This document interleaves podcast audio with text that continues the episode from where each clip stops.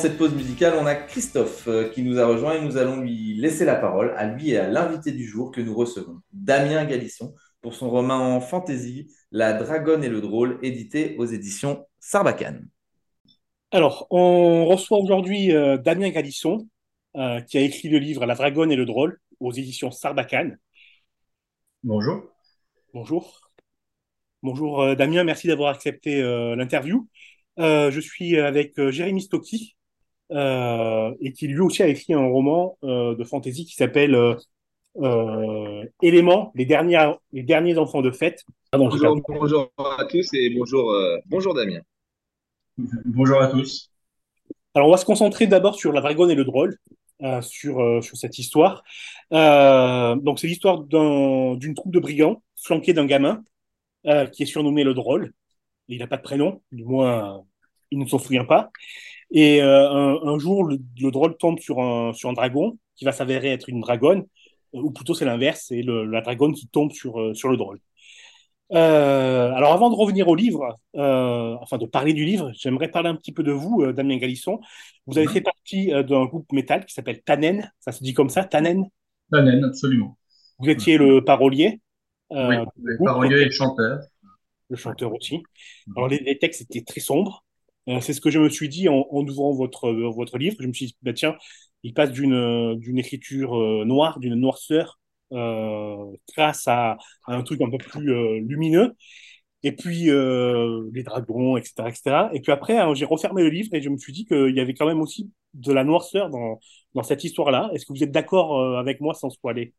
Oui, oui, moi je, pense que la dragonne est le drôle, oui, il y a quelque chose de lumineux, et je pense que la partie lumineuse, c'est sans doute le fait de se mettre dans la, peau d'un, gamin, de, voir le monde par, les yeux de quelqu'un qui, euh, a 12 ans.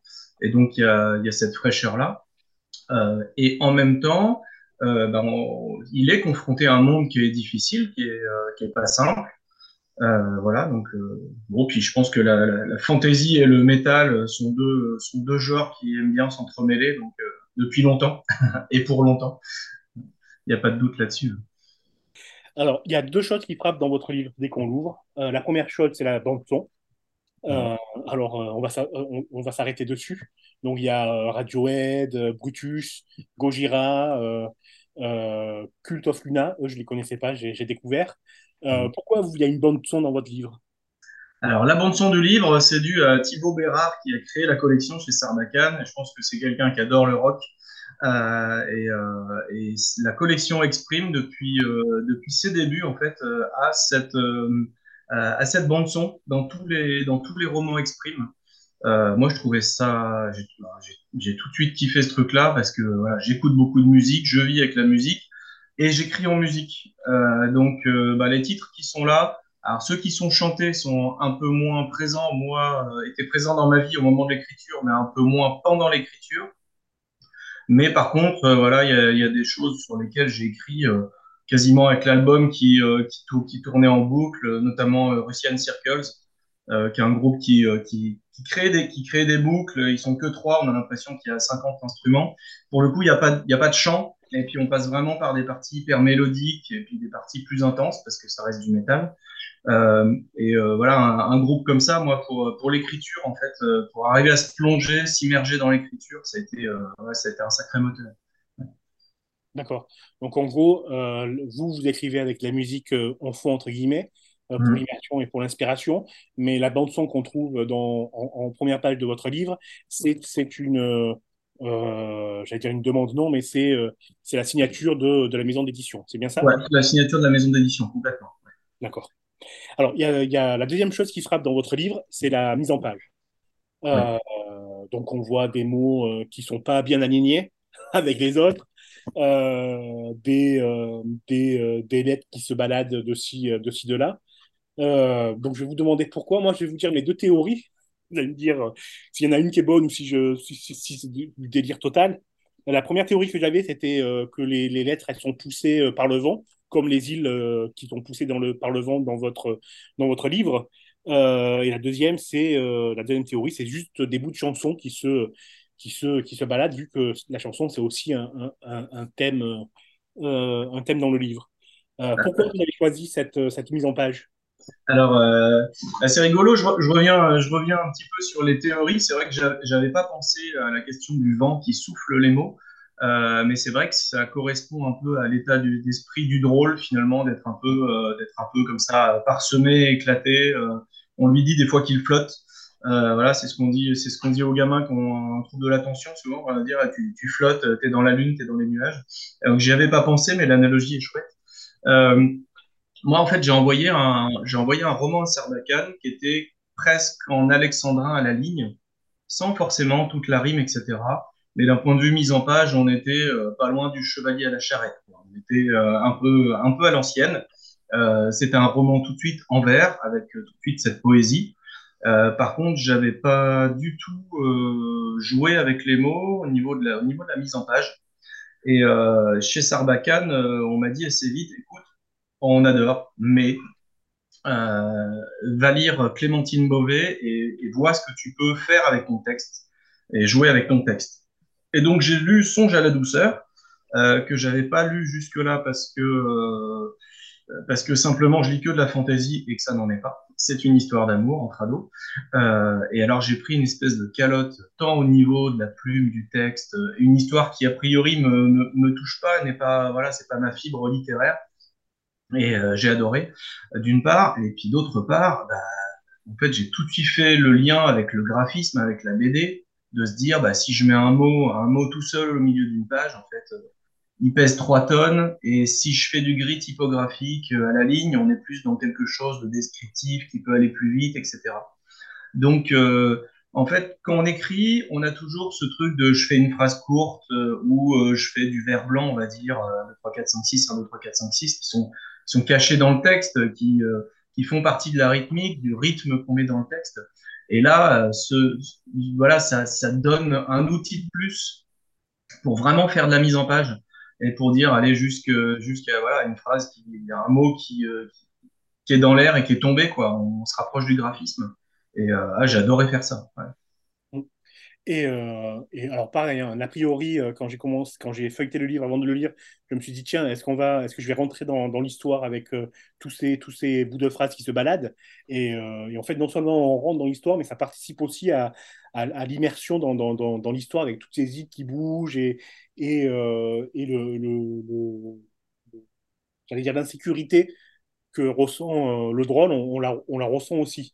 Je rebondis aussi sur le, le poids des mots. Euh, j'avais noté cette phrase euh, qui est dans, dans, votre livre. Les gens qui parlent trop, comme le fait Gargotte, savent-ils qu'avec un seul mot, une syllabe, un murmure, le taiseux pèse plus lourd qu'une île? Eh moi, qui, euh, je m'étais fait la réflexion, j'avais entendu quelqu'un parler de, je sais plus quel chanteur, un chanteur que, un vieux chanteur de variette, et de dire il, il se passe rien sur scène, il bouge pas. Mais par contre, voilà, dès qu'il dès qu'il il fait un geste, ça pèse, ça pèse des tonnes.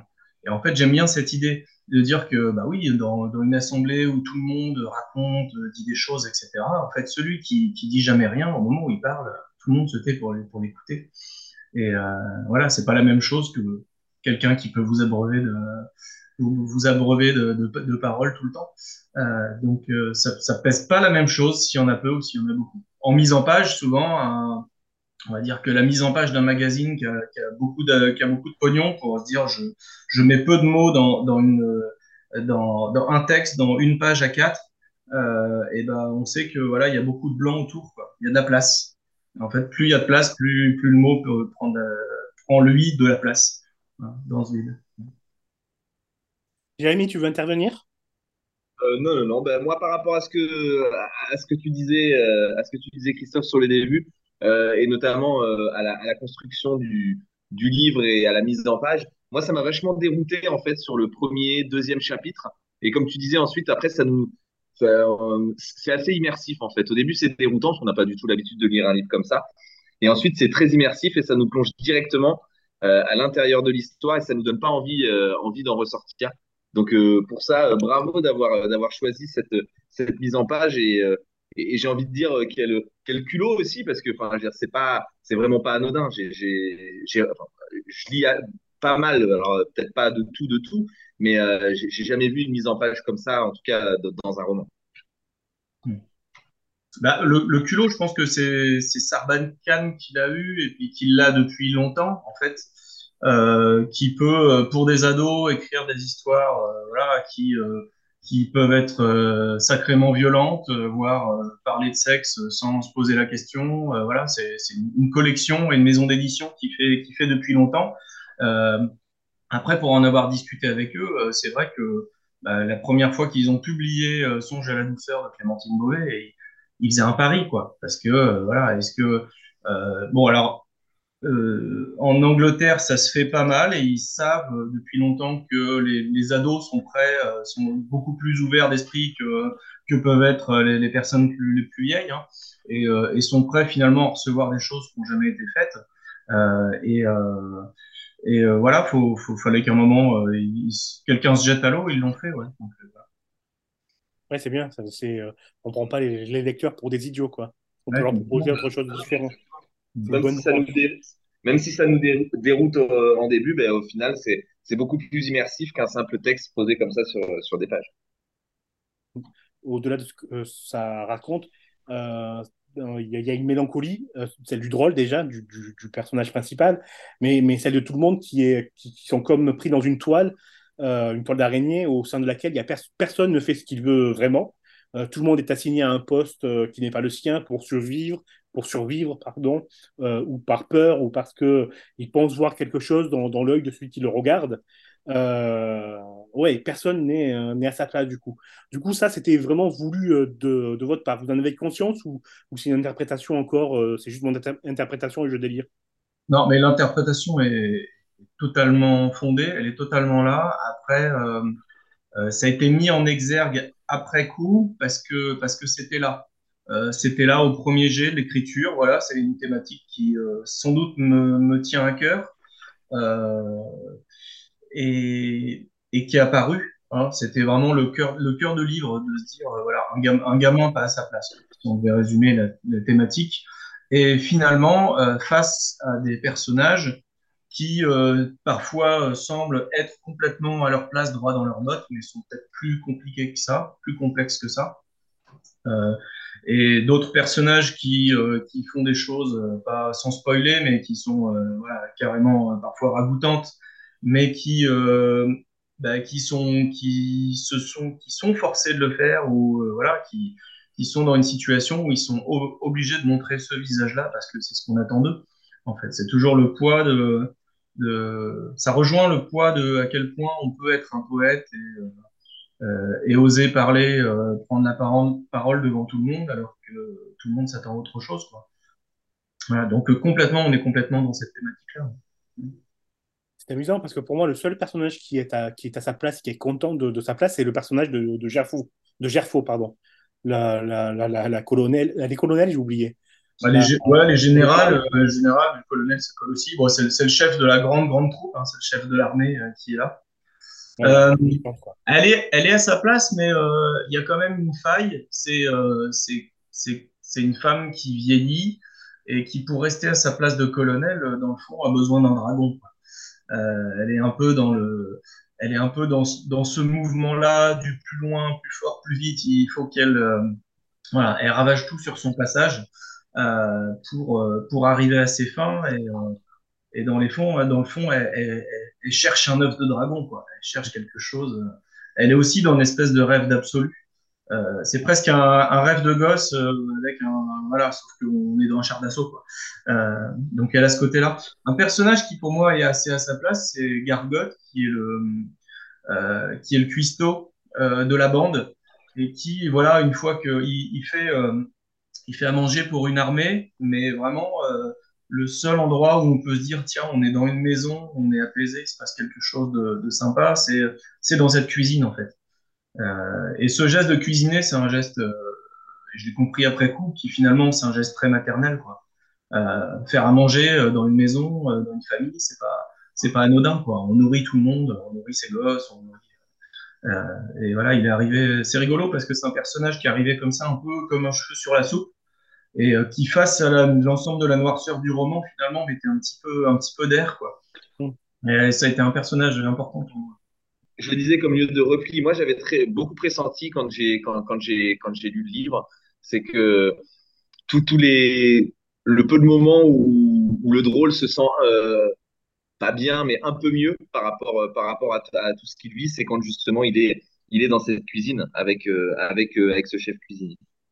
Ouais. J'ai une dernière question pour, pour, moi. Pour vous, l'histoire, c'est quoi au final? L'histoire de la dragonne et le drôle C'est bah, juste une histoire et rien de plus C'est l'histoire d'une amitié C'est une histoire de famille C'est une histoire de, de, combat dans l'adversité ou, comme il y a cette histoire de, l'œuf euh, et de la, de dragonne, c'est une histoire de, maternité, de, passage à l'âge adulte. C'est quoi pour vous euh... Moi, je pense que euh, l'idée de l'idée de l'œuf, euh, les, les, premières choses que j'ai essayé d'écrire sans, sans arriver au bout, parce qu'arriver au bout d'un roman, c'est compliqué. J'écris plein de débuts. On est toujours très fort en début. Euh, je pense que l'œuf, c'est quelque chose c'est quelque chose. L'œuf, euh, ce qu'on couvre, ce qu'on garde près de soi, que ce soit une passion, euh, euh, son gamin, son premier amour, je ne sais quoi, c'est quelque chose qui est voilà qui est très qui est très vif chez moi. Après voilà, je suis suis pas psychanalyste et je n'ai pas spécialement envie d'aller creuser plus loin. Euh, c'est comme ça. Pour moi, c'est une figure très importante. Euh, je pense que vraiment le, nœud pour moi de cette histoire, c'est la question de la rencontre. C'est la question de la rencontre entre eux. Et après, il y a des choses que j'ai tilté un peu. le, le, psychiatre est peut-être pas très loin. Euh, euh, euh, il y a des choses que j'ai tilté euh, plus tard, en fait, d'avoir un, personnage, un personnage masculin qui est, dans sa sensibilité et sa faiblesse, qui rencontre un personnage, un personnage féminin qui est la toute puissance. Euh, qui est un peu le, Godzilla, quoi, la mère nature dans toute sa force et toute sa possibilité de destruction. Et, euh, voilà, c'est de se dire euh, les opposés absolus peuvent se rencontrer par, euh, par une vibration, par le chant. Ok, merci. Jérémy, tu veux, tu veux conclure? Tu as des, des, Moi, dernières questions? Pas, pas d'autres questions, c'était vraiment très complet. Moi, juste une, un, un, merci pour ce moment que, que j'ai passé, en tout cas en, en, en lisant votre livre. Euh, moi, je fais pas partie, alors sans rien spoiler du tout, mais je fais pas partie euh, euh, des gens qui veulent à tout prix euh, des happy endings, un homme et une femme euh, ou un couple plus ou moins qui finissent ensemble à la fin où tout est bien qui finit bien. Et j'ai aimé lire vos lignes poétiques et surtout arriver au, au, bout, au bout de ces lignes-là justement qui, qui, qui, offrent, qui offrent tout de même une fin un peu surprenante et inattendue par rapport à ce qu'on peut s'imaginer en lisant le, le, le, livre au début. Donc vraiment merci pour ça et pour, pour, pour votre qualité d'écriture et, et, de mise en page. Merci beaucoup. Ouais, je plus sois. La fin, elle est bien. Elle est vraiment bien parce qu'elle n'est elle est pas bête. euh, elle n'est pas, elle est pas, ouais, elle est pas, elle est pas bête. Elle est, elle est un peu douce amère et euh, et personne n'est vraiment satisfait. Elle est vraiment bien. C'est vraiment bien comme comme fait. On revient à ce qu'on disait tout à l'heure sur les sur les sur le, votre éditeur. Euh, ils ne prennent pas les lecteurs pour des idiots, quoi. Ça fait plaisir. Oui, je pense que vraiment c'est leur truc de parler de, parler à voilà un jeune lectorat de ce qui les intéresse, de ce qui peut les toucher, voilà, sans, sans être voilà sans être dans, quelque chose qui est, un regard d'adulte euh, un peu euh, condescendant sur la jeunesse. Je pense que vraiment ils sont ils, ils, ont, ils ont les pieds là où il faut. Après, par contre, pour, pour, pour, pour rebondir là-dessus sur la, sur, la jeunesse, j'ai du mal à euh, je me serais pas vu lire ça quand j'avais 14-15 ans, par exemple. Je, je, pense, je, pense pas avoir la maturité. Alors, j'aurais pu le lire, mais, euh, mais je pense que j'aurais plus facilement décroché qu'un homme, euh, qu'un homme plus, un homme ou une femme, hein, un homme au sens large, plus, plus, plus adulte, en fait, et, et, plus dans la réflexion, non? Qu'est-ce que vous en pensez? Ben c'est rigolo parce que euh, voilà, j'avais un, libraire euh, près de chez moi là euh, qui assez vite m'a dit non non non non c'est pas là moi je le mets en j'arrive dans la librairie, je dis, bah, t'as plus mon bouquin? Elle me dit, non, non, je l'ai mis en adulte, voilà, il vient là, en fait. Donc, le fait que ce soit un, roman jeunesse, alors moi, je 100%, j'écris de la jeunesse et, euh, et c'est pas que c'est assumé, c'est que c'est brandi haut et fort. Euh, et en même temps, euh, bah, je pense que simplement, c'est un, un roman qui, qui est par les yeux de quelqu'un de jeune. Et c'est ça qui fait que ce point de vue fait que c'est un roman jeunesse. Après, voilà, moi, très jeune, j'ai lu, lu des romans qui n'étaient pas de mon âge. Voilà, je sais pas, en, à 10-11 ans, j'ai lu Dune, par exemple. en passant, je pense, à côté de 95% des enjeux d'un d'un voilà d'un monstre comme ça de littérature et de et de complexité politique, etc. Euh, tout en bah, tout en accrochant euh, ce qui se passait quoi. Euh, donc bah, des fois oui, on peut être on peut être môme et puis lire des lire des choses pour pour pour plus vieux et puis et puis que ça colle et vice versa en fait. J'ai beaucoup d'adultes qui sont qui sont revenus sur un roman qui est qui est dit ado et et en me disant voilà en me disant que ça les avait touchés donc bon, on est tous on est tous des mômes de 12 ans. Oui, bien sûr, ça j'entends, mais c'est vrai que j'ai toujours du mal avec, euh, avec l'étiquette euh, littérature adolescente, parce qu'en fait, euh, derrière tout type de littérature, comme vous dites, hein, on peut la lire, on peut la lire déjà un peu à tout âge, et puis en fonction de l'âge à laquelle on lit un livre et on relit un livre, ben, on, y voit des visions différentes. Mais, mais, mais voilà, c'est juste, je trouve, je trouve, ça dommage de coller une étiquette, enfin l'étiquette en tout cas de livre littérature adolescente sur ce livre qui, bah, qui peut-être euh, ferme la porte euh, à des lecteurs euh, qui, qui, devraient l'ouvrir. Oui, oui, complètement. Mais je pense qu'aujourd'hui, il, y a une telle, richesse en, il y a une telle richesse en livres jeunesse que, voilà, moi, j'invite tous les adultes qui nous écoutent, voilà, tous les enfants qui ont 50 balais et plus, d'aller, d'aller se replonger, d'aller se replonger, voilà, dans un très beau roman graphique, parce que c'est, c'est dessiné par Frédéric Pillot ou euh, voilà ou Rebecca d'Outremer parce qu'il y a beaucoup d'adultes qui achètent des albums par exemple parce qu'ils sont beaux. Euh, tout comme voilà, moi j'ai fini par me, plonger dans les dans les One Piece parce que mes gamins ne veulent lire que ça et, euh, j'ai commencé à kiffer parce que ouais un côté et un côté Sangoku qui me plaît beaucoup et et voilà, je pense que tous les livres sont pour tout le monde.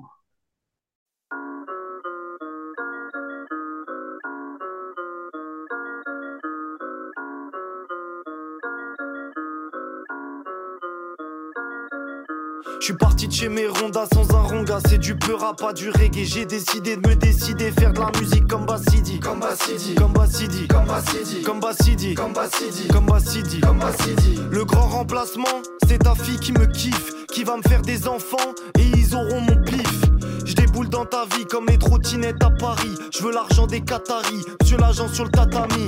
Je suis parti de chez mes rondas sans un ronga. C'est du beurre pas du reggae. J'ai décidé de me décider, faire de la musique comme Bassidi. Comme Bassidi, comme Bassidi, comme Bassidi, comme Bassidi, comme Bassidi, comme Bassidi, comme Bassidi. Elle veut que je lui fasse un bébé, puis deux, Elle veut que je lui dise que je l'aime, puis que j'y crois. Je suis jamais sûr de moi. Quoi, l'amour dure trois ans? Ah, L'amour dure deux mois. Ouais, l'amour dure deux mois. Le grand remplacement, c'est moi puis eux, puis toi. Les grands méchants, c'est nous. Rebeu, Renoir. Moi, perso, ça me va. Je préfère mourir loup-garou que vivre en villageois. Que vivre en villageois.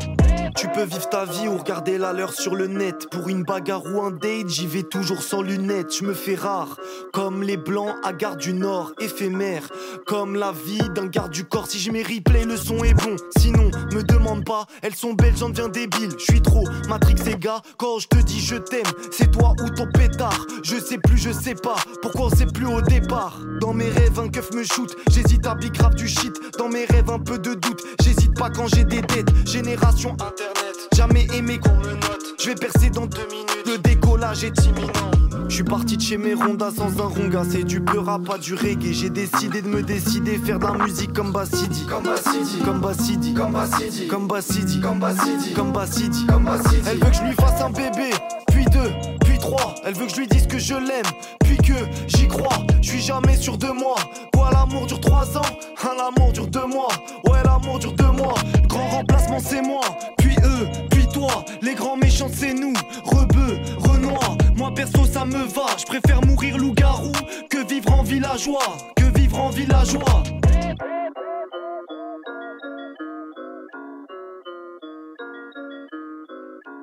Donc Younes, le grand remplacement, j'adore le refrain, moi. Euh, j'adore le refrain, point à la ligne. On passe à la suite. On reçoit pour terminer l'émission Adrien Desnouettes, auteur de Nick Taras, euh, une histoire du rire en France, euh, et d'un essai sur Jim Carrey. Chaque fois, je dis biographie, mais c'est plus un essai qu'autre chose, puisqu'il nous, nous dit que, que Jim Carrey, c'est un peu la face cachés de l'Amérique. C'est d'ailleurs le sous-titre de son livre. On va parler de tout ça. On va écouter un extrait de l'interview qui a duré près d'une heure, beaucoup plus d'une heure, une heure vingt, il me semble, si c'est pas une heure trente. Bref, on va écouter un extrait d'une dizaine de minutes et je vous donne rendez-vous pour tous les amoureux de cinéma et d'humour euh, lundi prochain à 14h où l'interview euh, intégrale sera, sera diffusée. Euh, on remercie encore une fois Adrien Desnouettes d'avoir accepté l'interview avec nous et, et, on se retrouve dans 10-15 minutes. À tout de suite. Ok, bonsoir, bonsoir. merci à Adrien Desnouettes d'avoir accepté notre invitation. bonsoir. bonsoir. Je suis avec Jérémy. Merci à vous. Je suis avec Jérémy. Bonsoir Jérémy. Bonsoir, bonsoir à tous les deux. Bonsoir Adrien, bonsoir Christophe. Alors, on reçoit Adrien Desnouettes qui a écrit deux romans, euh, deux livres, pardon, aux éditions euh, Façonnage. Le premier, c'est euh, Jim Carrey, l'Amérique démasquée, qui est en rupture de stock actuellement. c'est prévu pour quand le, la réimpression, vous savez, ou, pas? Bah moi, j'aimerais que ce soit fait le plus vite possible, mais l'éditeur espère décrocher une aide de réimpression. Parce que c'est un livre qui coûte assez cher, donc il faut le faire quand même dans un certain volume. Et euh, voilà, enfin, on m'a beaucoup demandé de le réimprimer, je ne vous le cache pas. Oui, euh, j'imagine. je dis beaucoup, c'est des institutions, des festivals, la cinémathèque, des trucs comme ça, parce qu'ils n'en ont pas. Ils n'ont pas eu le temps de l'avoir tellement c'est parti vite. Euh, et moi, j'aimerais bien que ce soit réimprimé, mais c'est pas encore, j'ai pas de date. D'accord. Ça, permet de faire le lien, les, couvertures et le, les, les, les, éditions façonnage elles font de belles, de belles couvertures. Hein. La, celle de Nitaras, elle est géniale. vraiment, vraiment, très, très jolie. Et celle de, euh, de Jim Carrey, l'Amérique démasquée aussi, elle est, elle, est, elle est, vraiment bien. Elle se déplie, euh, euh c'est coloré. Euh, c'est vraiment un beau, un beau travail. Quoi. Bah, je ferai suivre le compliment à l'éditeur. Donc, on va parler de Jim Carrey, donc l'Amérique démasquée, et aussi de Nick Taras, toujours aux mêmes éditions façonnage. Et ben, je vous propose de, de, de démarrer par, par, par, Jim Carrey, du coup, avec une question toute simple. Pourquoi avoir voulu écrire sur Jim Carrey? Alors, pourquoi? Euh, bah, En fait, la question va, la réponse va, va, serait valable pour les deux, en fait, autant pour Jim Carrey que pour l'autre. Euh, c'est que quand je me mets à écrire un livre, c'est-à-dire qu'on se lance quand même dans une aventure d'écriture qui est longue, alors je ne connais pas la moyenne, mais moi je m'estime particulièrement laborieux. Par exemple, Jim Carrey, euh, alors bien sûr, c'est pas en temps continu, mais ça m'a pris deux ans, en gros, de travail. Et Nick Taras, qui est plus petit, ça m'a pris un an. Euh, donc quand je me lance dans, un, dans, un, dans, une aventure comme ça, ça part toujours de, disons, deux sentiments. Le premier, c'est un choc esthétique.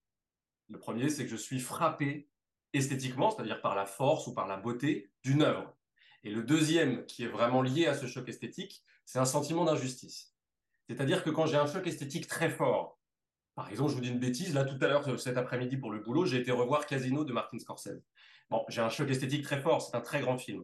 Mais je n'ai pas de sentiment d'injustice, parce que Martin Scorsese, tout le monde écrit sur Martin Scorsese, et ça fait quatre décennies que Martin Scorsese est considéré comme un génie. Aucun problème.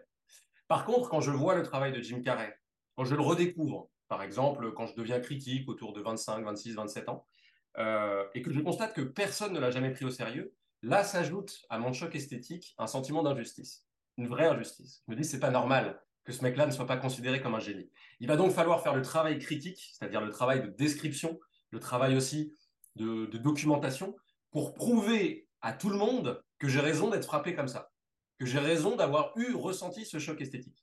Ça, c'est vraiment la raison première, c'est-à-dire un choc, waouh, qu'est-ce que c'est fort, et une injustice, mais comment se fait-il que personne ne soit aussi enthousiaste que moi sur Jim Carrey, qui est un pur génie de la comédie? Donc voilà, c'est valable aussi, disons, pour le, le deuxième livre, Nick Taras, qui en fait euh, ne, ne, souligne pas à quel point il a un personnage principal, mais vous qui l'avez lu, vous savez qu'il en a un quand même. C'est un humoriste français, on en parlera tout à l'heure, mais qui s'appelle Moustapha El Atrassi. Et c'était pareil en fait. Quand je l'ai découvert, c'était exactement le même choc. C'est-à-dire, je me suis dit, mais incroyable ce qu'il est en train de faire, pourquoi personne n'en parle? Donc voilà. D'accord. Euh, Jérémy, tu veux rebondir? Euh, bah, Moi, j'avais une question justement par rapport, euh, par rapport à, ce sentiment, euh, à, ce choc, euh, à ce choc, ce choc esthétique par rapport à Jim Carrey. Est-ce que aujourd'hui vous êtes un nostalgique de Jim Carrey ou, vous êtes quelqu'un qui, qui, qui, croyait toujours qu'il est, dans l'air du temps comment, vous, le, percevez aujourd'hui, Jim Carrey? Bah, je le perçois. euh, c'est marrant cette question parce que ça fait écho à un- un- une discussion que j'avais récemment avec une, euh, amie critique qui a elle aussi écrit des, essais. Elle s'appelle Muriel Joudet sur, euh, Gina Roland, euh, sur euh, Isabelle Huppert, euh, des essais voilà, sur des actrices. Et on discutait du lien qu'on avait avec les, les objets qu'on avait décrits comme ça. Moi, Jim Carrey, elle, d'autres actrices. Et je réalisais que j'avais pas du tout le même lien. C'est-à-dire que elle, elle a gardé une espèce de grande loyauté par rapport à son sujet, où on va toujours rester dans un, rapport euh, assumé, hein, mais de, de défense, quoi. Euh, J'en parlais aussi avec un ami qui a écrit sur David Fincher, par exemple, et on a été voir le dernier David Fincher ensemble à la Cinémathèque, et j'en étais très déçu, alors que j'adore David Fincher.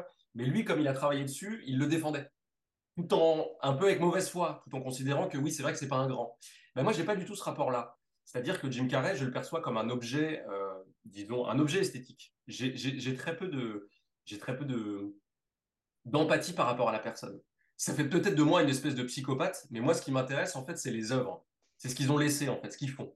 Et euh, un artiste, quand il laisse une œuvre ou quand il est actif, il ne m'intéresse que parce qu'il est actif et que son œuvre m'intéresse. Le devenir de, cette, de cet artiste m'intéresse si c'est intéressant, si c'est symbolique. Dans le cas de Jim Carrey, c'est intéressant parce que Jim Carrey a complètement disparu. Il a même euh, déclaré qu'il prenait sa retraite.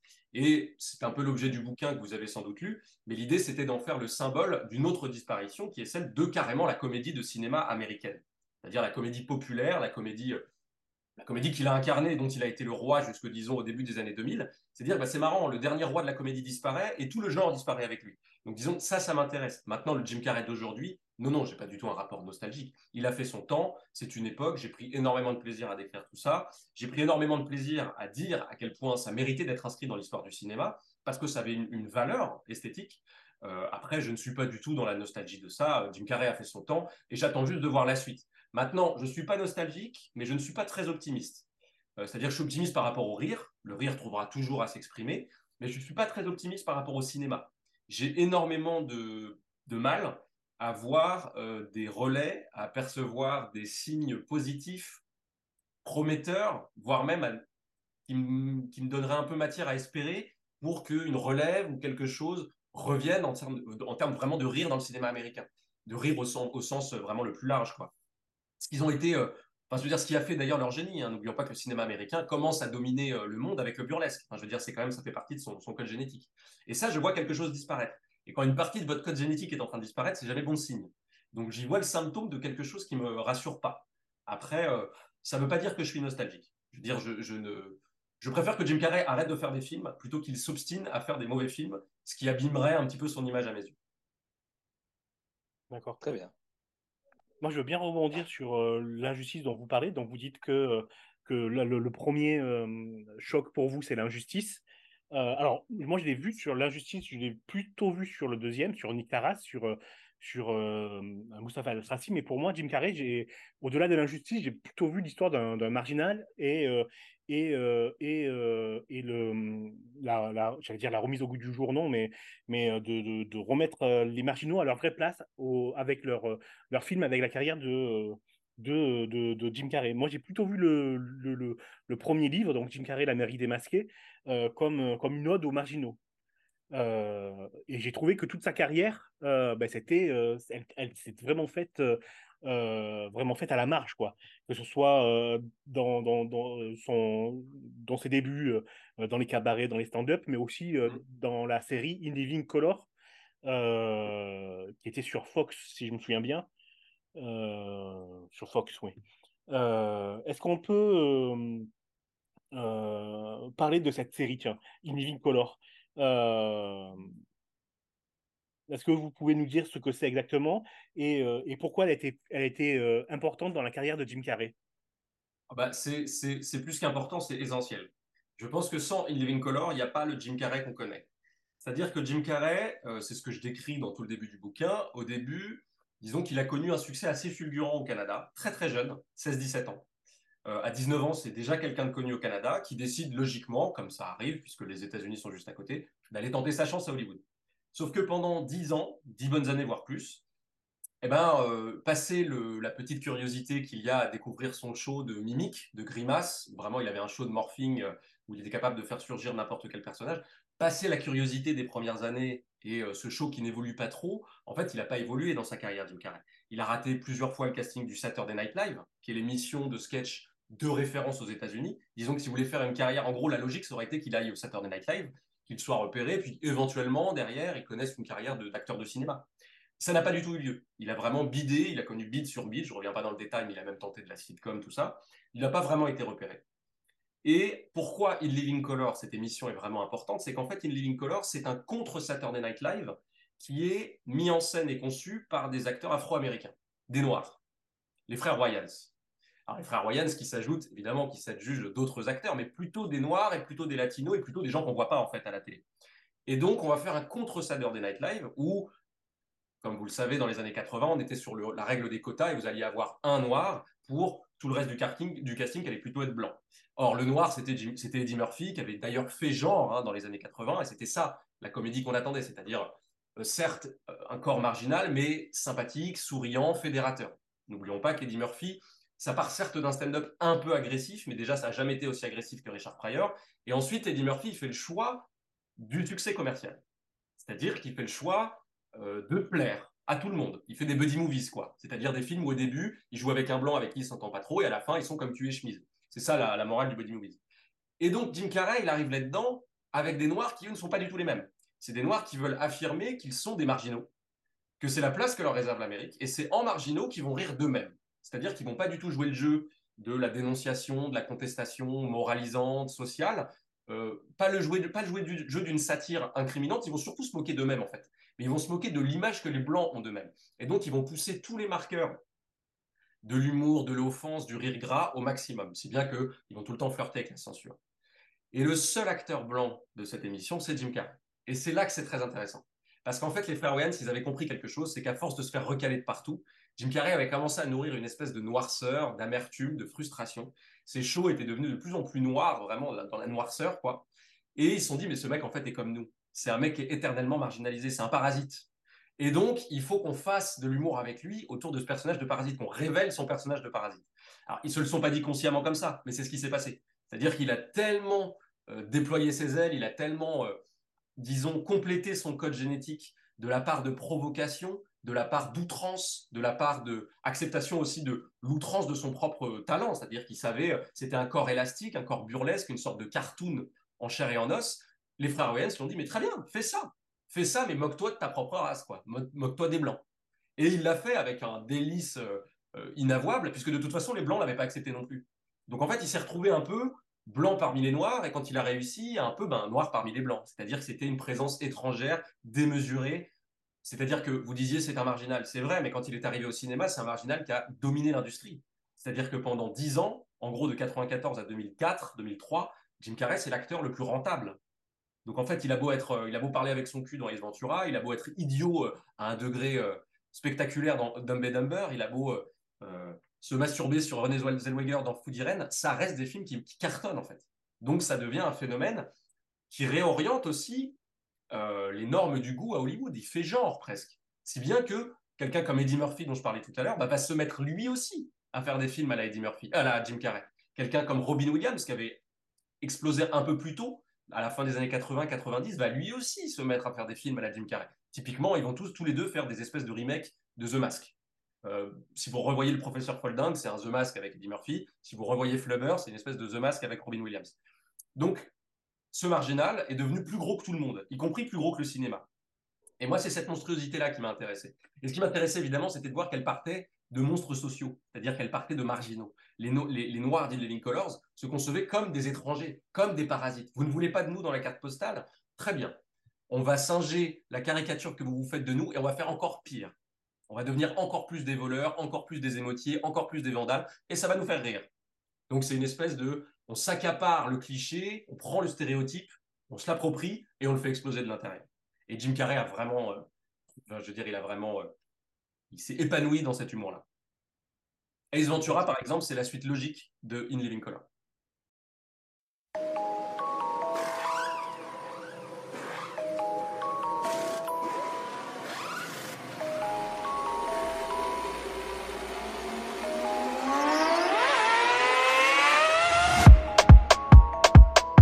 Lambo 47 hack. Genre de la caisse, ça fait comme un Mac. Tu veux me faire le show, tu vas voir la claque. Tu veux faire la course, tu vas voir que la plaque. Genga, la fac. c'est bouché sur un bateau. De, de 40 dans la L2, outillé comme Takeshi Kitano. Tournevis dans le lot et ça bouscule, on grossit le pécule jusqu'au crépuscule. À l'affût des vis de procédure, on cherche la preuve qui nous disculpe. Hey. Qu'une seule mif, mentalité Napoli. P38, Piaggio, Cannelloni. Trop fin des yébis, j'aurais ni cassé Tokyo ni Nairobi. Hey. J'ai un 106 si tu galbais comme Iron Man. Hey. À 50, autobahn pour garer le Mercedes. Il faut deux places, je vais ramener toute la thèse. Faut plus de tasses, je pense qu'à rouler ma bosse. Niquer la terre, la petite elle veut de gosse. Et que je sois le père, la meilleure défense c'est l'attaque. Ou la contre-attaque. Clac, clac, clac. Motorsport, autobahn, la meilleure défense c'est l'attaque. Ou la contre-attaque. Clac, clac, clac. Motorsport, autobahn. Provenzano, Genovese, John Gucci. Je fais les boutiques, je prends que du noir comme un gothique. Hey, j'ai un 44 pour la tchouch mon vieux, j'ai dû faire pour les miochich. Hey chiche, pas chiche, j'ai des rêves sur 10 piges. Ok, R1 RR, Paniga léger SXR. Je mets la caisse en équerre, usual suspect calaché dans le vestiaire. Et RIA VR, là me faut un hélicoptère. Plata dans l'ADN, garde bien la dégaine. Cellule iPhone X, comme Rames et Chef 10. La petite veleur, je remonte la manche, elle avait jamais vu des clips. T'as mis la charrue devant les bœufs, du coup t'es numéro 2. Spruncha dans le 4-4, je fais demi-tour devant les bleus. Pour garer le Mercedes, il faut deux places. Je vais ramener toute la thèse. Faut plus de tasses, je pense qu'à rouler ma bosse. Niquer la terre, la petite elle veut de gosse. Et que je sois père, la meilleure défense c'est l'attaque. Ou la contre-attaque. Clac, clac, clac. Motorsport, autobahn, la meilleure défense c'est l'attaque. Ou la contre-attaque. Clac, clac, clac. Motorsport, autobahn.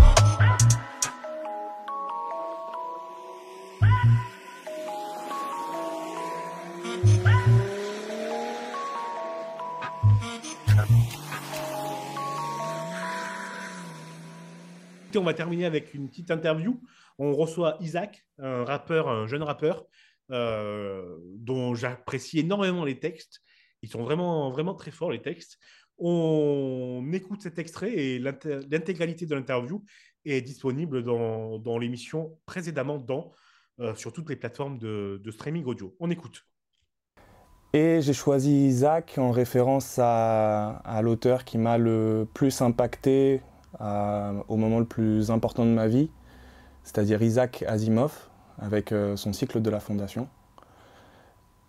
Et hum, Isaac, c'était ISA ISAAC, normalement.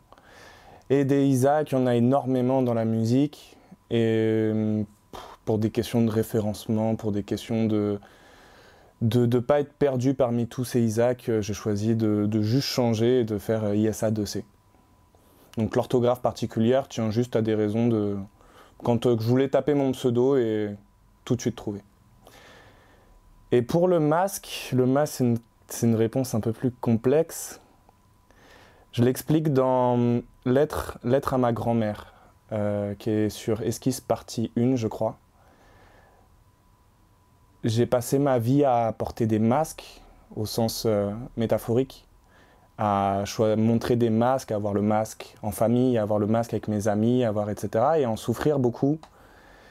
Et alors que je me suis enfin débarrassé de tous ces masques dans ma vie personnelle et alors que ma musique et ma musique c'est profondément moi dans toute sa plus c'est-à-dire un moi authentique, ma musique c'est moi.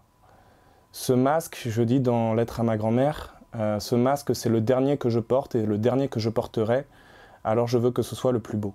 Mais voilà, Isaac, c'est euh, pour aussi dissocier le moi de, Isaac, de, ce projet en fait. C'est plus qu'un, pas un nom d'artiste, c'est plus un nom de projet.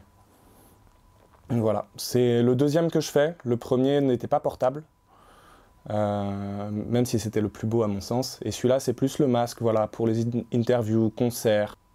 Même euh, sur Instagram, ça s'appelle Isaac Artwork. C'est que à cette époque-là, j'étais un touche à tout, et je le suis toujours. Et je voulais à la fois, moi, dans mon quotidien, dans ma manière de créer, je partageais à la fois mes créations graphiques, mes sculptures, je partageais tout l'aspect artistique. Et très vite, je me suis rendu compte que d'un point de vue stratégique, c'était mauvais que, que, que tout soit mélangé sous un seul et même pseudo. Donc je me suis dit, ok, Isaac, ça va être un projet bien précis, la musique, et comment, comment partager ma musique. Et Eudros, euh, c'était euh, tout le reste. Il, avait, il avait sa page personnelle, etc.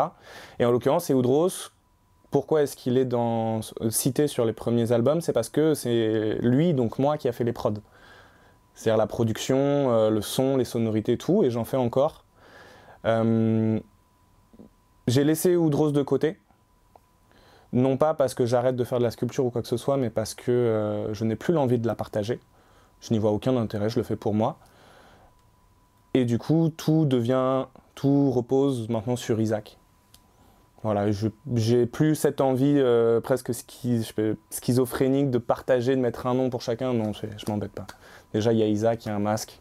Allez, ça suffit. C'est une nécessité. C'est une nécessité qui est propre à moi-même. C'est-à-dire que je ne peux pas partager autant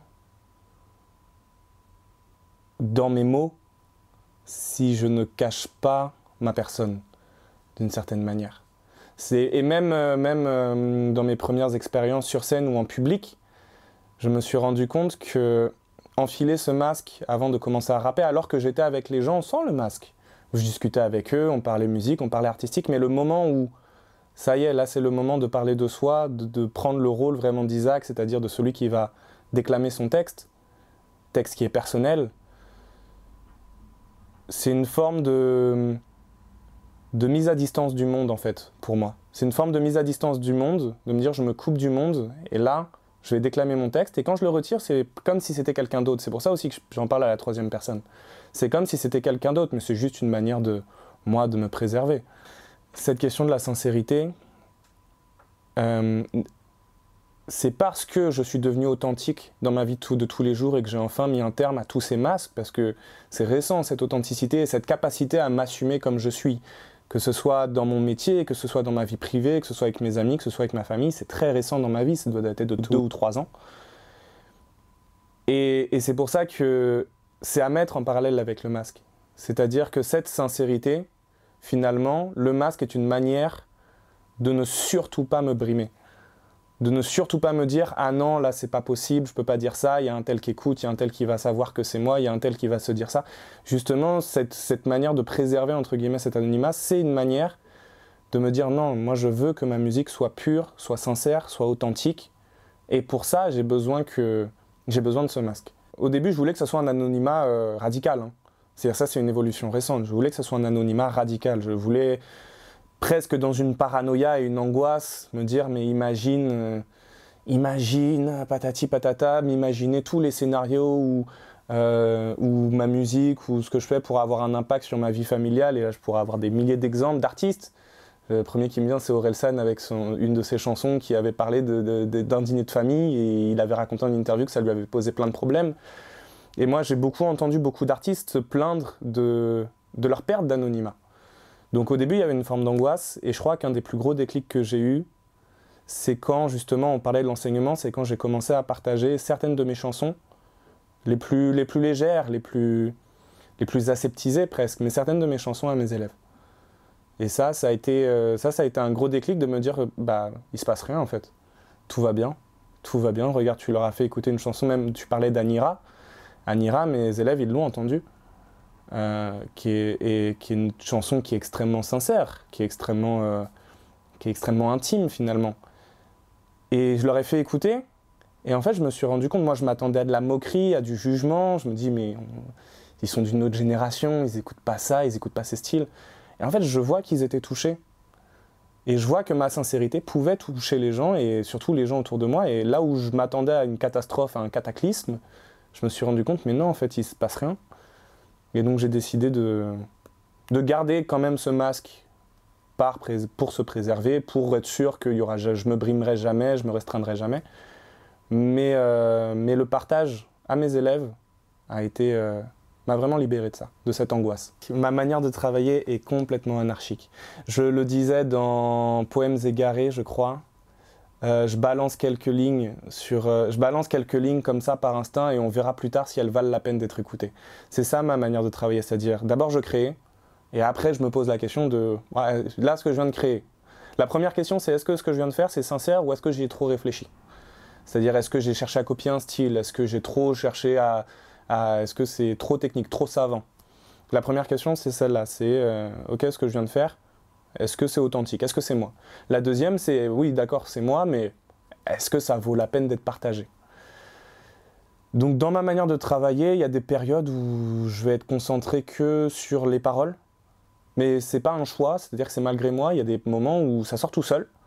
Il y a des moments où je vais beaucoup produire de musique, des moments où je vais plus du tout faire de musique, d'où le concept des saisons.